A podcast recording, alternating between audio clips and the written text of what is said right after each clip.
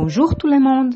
Aujourd'hui, le café avec spiritisme est accompagné de commentaires de Tarcio Rodriguez sur le chapitre 22, face aux faux prophètes, du livre Religion des esprits, une psychographie de Francisco Candido Xavier, où Emmanuel, son guide spirituel, nous dit Sois prudent lorsque tu attribueras aux faux prophètes les échecs de tes entreprises morales. Rappelle-toi que nous sommes tous tentés en fonction de nos imperfections. Tu ne veilleras pas la fin du poisson avec un appât en or, ni attireras l'attention du cheval avec une assiette de perles, mais plutôt en offrant à leur sens un petit morceau de chair ou quelques brins de maïs. De sorte que nous sommes tous induits à commettre des erreurs du fait de notre ineptie. Dominés par l'orgueil, nous croyons quiconque nous incitant à la vanité et assoiffés de bien, nous acceptons les suggestions malheureuses de ceux qui se proposent d'exploiter notre démence et notre convoitise. Que ce soit dans les corps physiques ou sans lui, il faut se rappeler que nous sommes tous des esprits en progrès, à chercher dans la lutte, dans l'expérience, les facteurs d'évolution dont nous avons besoin. Par conséquent, si nous sommes déjà des apprentis du Christ, nous, avons l'obligation de suivre son exemple qui est le paramètre idéal de notre conduite. Dans ce message, Emmanuel commente la question 624 du livre des esprits lorsqu'Alain Kardec demande quel est le caractère du vrai prophète? Et obtient des esprits la réponse suivante. Le vrai prophète est un homme de bien inspiré de Dieu. On peut le reconnaître à ses paroles et à ses actions.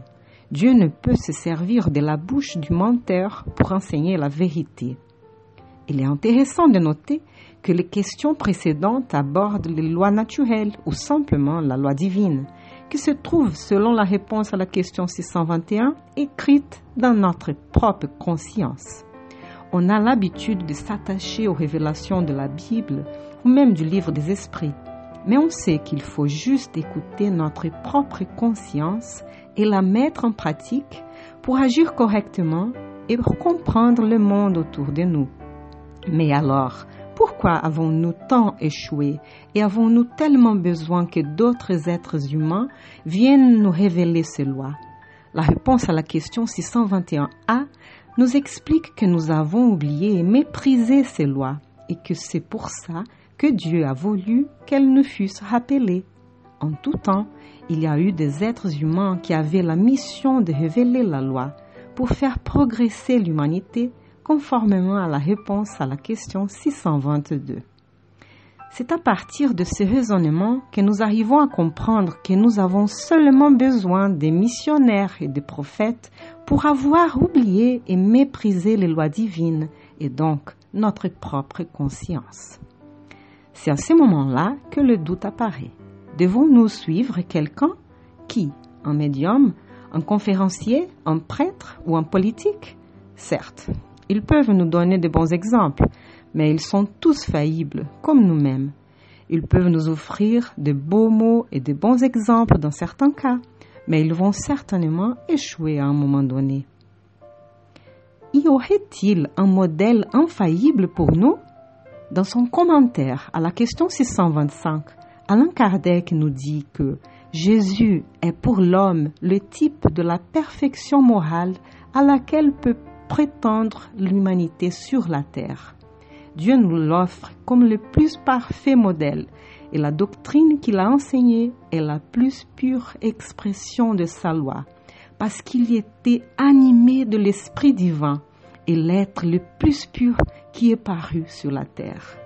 Si quelques-uns de ceux qui ont prétendu instruire l'homme dans la loi de Dieu l'ont quelquefois égaré par des faux principes, c'est pour s'être laissés dominer eux-mêmes par des sentiments trop terrestres et pour avoir confondu les lois qui régissent les conditions de la vie de l'âme avec celles qui régissent la vie du corps.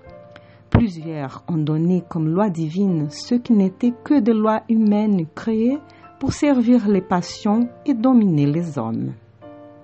Notre grande erreur, donc, c'est de laisser d'autres personnes prendre la place que seul le Christ peut occuper.